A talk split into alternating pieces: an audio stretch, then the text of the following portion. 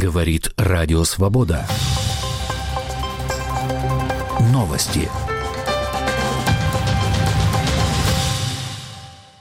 В Москве 16 часов.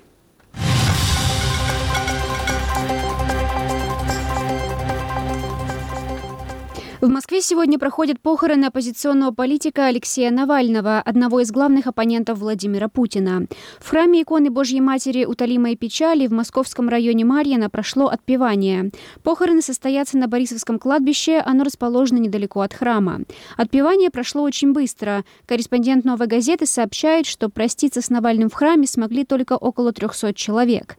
Соратники Навального рассказали со ссылкой на религи... религиоведа Сергея Чапнина, что на настоящее настоятеля церкви иконы, настоятеля церкви Анатолия Родионова надавили, чтобы он провел отпевание Алексея Навального быстрее. Тело Навального привезли на Борисовское кладбище. На пути катафалк забрасывали цветами. К кладбищу от храма движется колонна людей, которые пришли проститься с политиком. Они скандируют «Путин – убийца», «Навальный – свободу политзаключенным». Звучат также антивоенные лозунги. Накануне похорон политика в Москве начали усиливать охрану. Уже вчера вблизи кладбища и у станции метро Борисова дежурили полицейские патрули. По периметру на столбах уличного освещения были установлены камеры наружного наблюдения. Приготовлены металлические ограждения, сообщало издание «Русньюз». У входа на кладбище дежурили полицейские, которые проверяли паспорта желающих пройти на кладбище и спрашивали их о цели посещения, писал телеграм-канал «Можем объяснить». Полицейские досматривали личные вещи в целях предотвращения террористических операций.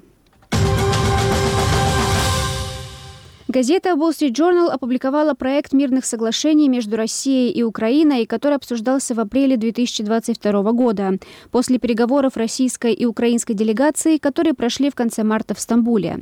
Проект, в частности, включал в себя обязательство Украины отказаться от стремления вступить в НАТО и сохранять нейтральный статус. При этом запрета на вступление Украины в ЕС документ не содержал. В тексте также говорилось о сокращении украинской армии до определенных размеров, однако у сторон сторон были разные видения того, до каких размеров.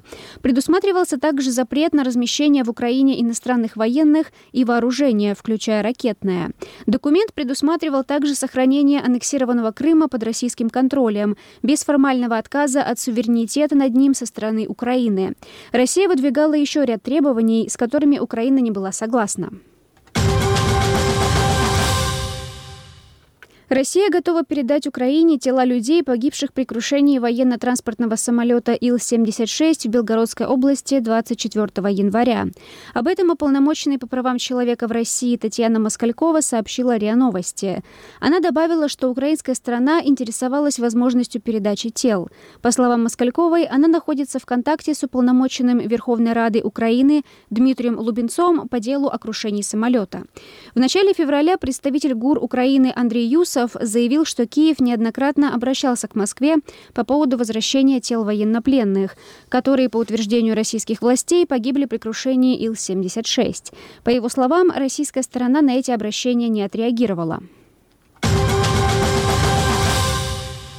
Япония расширила экономические санкции против российских лиц и организаций, причастных к войне в Украине. Под ограничения попали 12 физических и 36 юридических лиц, в том числе Тинькофф Банк, японские активы которого будут заморожены в конце марта. Санкционный список также пополнили концерны Калашников, Алмаз Антей, Уралвагонзавод, Атомфлот, а также научно-производственные соединения «Аврора» и «Импульс». Санкции также введены против уполномоченных по правам ребенка в Чечне, Калужской и Ростовской областях, а также против сына бывшего губернатора Красноярского края Артема Уса. С ними запрещены финансовые и торговые отношения. В ночь на 1 марта беспилотники атаковали промзону в Дзержинске Нижегородской области, где находится завод имени Свердлова. О звуках взрывов и ярких вспышках в районе промзоны сначала сообщили в местных телеграм-каналах. Позже атаку подтвердили мэр города Иван Носков и Минобороны России. По словам Носкова, жертв и разрушений нет. Против активиста из Кемеровской области Сергея Пескунова возбудили уголовное дело по статье о нарушении порядка деятельности иноагента. Об этом пишет телеграм-канал «Кузбасс без экстремизма», связанный с правоохранительными органами. Радио «Свобода». Новости.